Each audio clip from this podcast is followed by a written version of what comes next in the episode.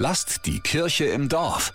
Ziemlich oft kommen inzwischen Kinder in den Kindergarten und können kein Wort Deutsch, denn die Eltern sind Flüchtlinge, Austauschmanager oder einfach interkulturell gemischt. Zum Beispiel Dr. Irena Pavlovic, sie arbeitet an der Uni Erlangen. Ihr Sohn Konstantin wächst zweisprachig auf, Deutsch und Serbisch eigentlich kein Problem, bis er in die Kita kommt. Mir wurde gesagt von Anfang an, Sie können ja nicht mit ihm auf Serbisch reden, das ist doch integrationshindernd, er muss nur Deutsch reden. Das ist die alte Schule, gibt Daniela Wehner zu. Sie berät evangelische Kitas in Franken. Als ich vor ein paar Jahren noch im Hort gearbeitet habe, da haben wir den Kindern gesagt, hier sprechen wir Deutsch, nur so kannst du die deutsche Sprache lernen. Wir haben die Kinder rausgenommen und haben uns gedacht, ah ja, wir schulen die Kinder im stillen Kämmerchen und lernen ihnen die deutsche Sprache, weil sie einfach in unserem Land leben. Sagt Weners Kollegin Simone Sonneck. Inzwischen machen die beiden das völlig anders. Nein, nein, wir erkennen an, wie toll du deine Sprache, die du von zu Hause mitbringst, zu uns reinträgst und wir profitieren von dir und du profitierst von uns und wir lernen hier zusammen. Natürlich auch Deutsch, aber nicht nur,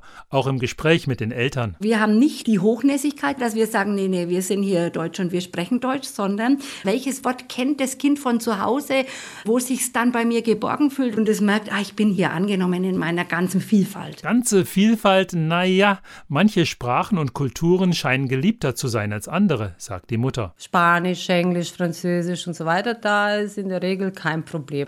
Aber wenn das irgendwelche unwichtige, in Anführungszeichen, Sprache ist, dann kommt diese Frage, wozu braucht man Serbisch, wozu braucht man Arabisch. Aber, und jetzt regt sich Irena Pavlovic auf. Es ist ein Menschenrecht, dass man die Muttersprache hat. Deshalb ist jetzt zumindest in bestimmten Kitas jede fremde Sprache willkommen. Eltern werden eingeladen, auf Russisch, Türkisch oder Englisch Bücher vorzulesen. Und? Natürlich dürfen Kinder gleicher Nationen auch ihre Muttersprache in der Kita sprechen. Wichtig ist aber immer, dass es nie zu Ausschlussprozessen kommt. Wenn jetzt drei, nehmen wir jetzt mal russische Kinder, dann dürfen die sich natürlich russisch unterhalten. Wenn jetzt aber ein deutsches Kind oder ein anderssprachiges Kind dazukommt, dann wäre das ausgeschlossen. Dann sagen wir, okay, also immer wenn einer ausgeschlossen werden würde, dann sprechen wir die Sprache, die wir gemeinsam haben. Und in dem ganzen Sprachenkuddelmuddel ist jede Kreativität willkommen und macht richtig Spaß. Wir haben ja die Kinder, die von Geburt an zweisprachig aufwachsen, wo es auch zu diesen Sprachvermischungen kommt. Mama, die Blume ist wachsing.